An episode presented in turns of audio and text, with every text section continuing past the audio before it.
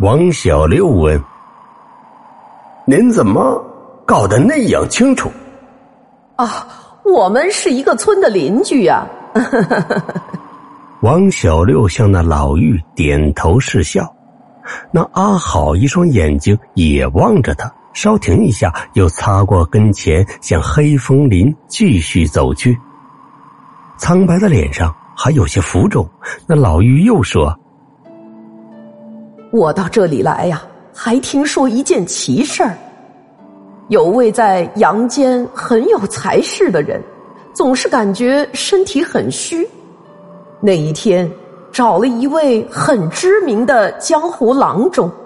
那江湖郎中说：“无他，脾肾两虚，主以上好的人参、鹿茸泡酒。”这喝了两个星期以后，就突然大出血，躺在了手术床上，就再也没能下来。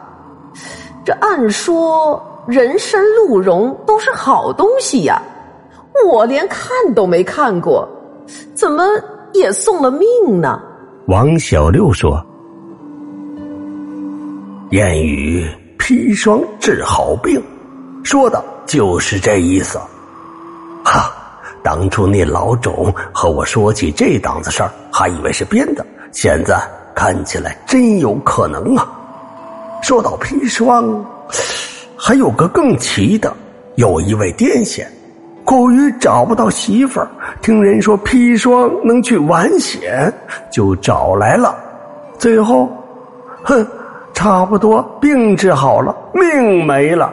他每每讲到这儿，就特别的懊悔。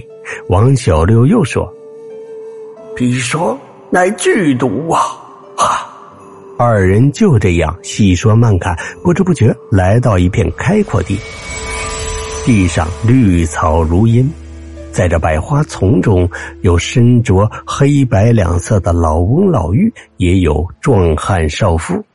看到老妪领着王小六，其他的魅影慢慢移了过来。只听老妪说。哦，这位是王先生，奉鬼医令之命，特来黑风寨和大家一起娱乐娱乐。那些魅影不约而同的笑了起来。王小六连忙说道：“啊，打扰了。”说完，施上一礼。老妪指着其中一位的智儿说道：“啊，呃，这是阿仔，一岁多的时候，因为一次腹泻。”医生用了标准量的庆大霉素，结果导致了耳聋，家长也无可奈何。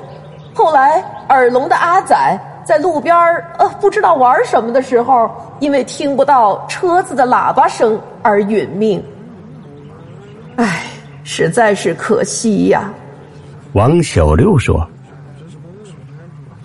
这些高敏智的，有些实在不可预料，一切。”都是天意呀！王小六和这群特殊鬼魅说的热闹时，不想鬼医令从身边冒了出来。鬼医令对王小六说：“愚人以为草药是天然的产物，健康且不会有毒，服用起来不知止尽，其实大错特错。凡事有利必有害。”就是看在利害之间如何运用和选择。愚民不懂，作为医生还是应该心中有数。愚还看尘世之中，一有病就大剂量、长时间点滴，美其言曰驱邪勿近，防患死灰复燃，实则。险危之处，伤筋败血，得不偿失。夫人生天地，风雷激荡，自当鼓舞正气。正气者，正风也。至大至刚，充塞于天地之间；于人，则浩然气概。昔文山有云。天地有正气，杂然复流行。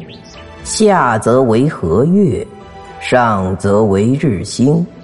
愚人曰浩然，佩乎色苍冥。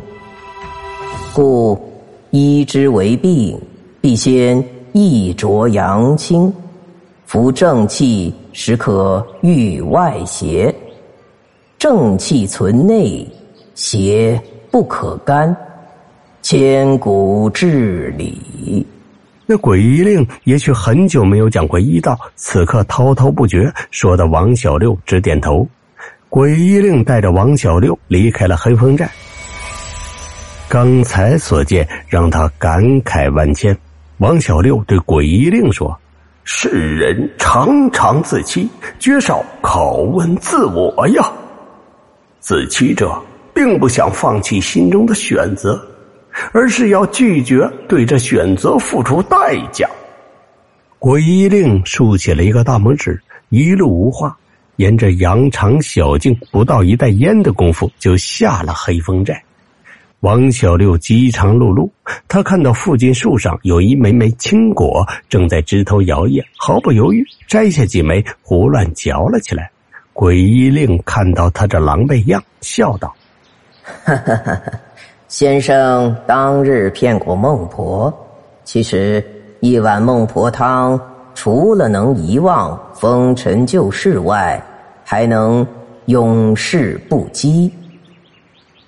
又说：“先生知不知道所食青果为何？”不知道。啊，那是青杏，口味颇酸。哦，明白了。昔苏公有诗云：“花褪残红青杏小，燕子飞时绿水人家绕。”那是先生造化，严君开恩。王小六口中虽然同意，内心却非常的不以为然。要是如此造化，不至于这早早殒命于杨氏。眼前是一座铁锁链桥，桥头上站着两个龙须大汉，身着白衣，手执长矛，镇守在桥头。桥下流水潺潺，一汪深幽的碧水哗啦啦流动着，卷起了浪花，拍打在石岸边。鬼医令说：“此为恨河。有诗云：‘人间爱恨若此河。’”浊电青来混雪歌，若是两情长碧水，深蓝清澈映银河。因恨河之水长生悔意，恨河对岸就是薄命屋。薄命屋中虽是薄命之鬼，然都有缘故。王小六走到桥头，那俩大汉直面注视良久。一个古稀大汉突然发声：“先生，莫非姓王？”“是啊，您是？”“先生莫非忘记了老朽？老朽是唐新子。当日红尘之中，老朽多次请先生治病。”王小六说。红尘之中，竟无手之者十万计也，实在难以计起呀！啊！那老者应了一声，又说：“我素有心疾，胸痛难忍，东挪西借呀，花销三万多做了手术，乃先生用药。”